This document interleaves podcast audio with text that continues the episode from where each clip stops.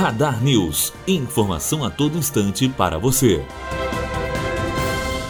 Quem ainda não sacou o abono salarial referente a 2016 terá uma oportunidade. O prazo foi prorrogado. O novo período para saques do PIS/PASEP salário base de 2016 começa nesta quinta-feira, dia 26 de julho. Quase 2 milhões de trabalhadores ainda não sacaram o benefício, o que corresponde a quase 8% do total de pessoas que têm direito ao recurso. Os trabalhadores podem retirar o dinheiro até o fim de dezembro deste ano Matheus Azevedo, aluno do primeiro ano de jornalismo, direto para a rádio Unifoa, formando para a vida.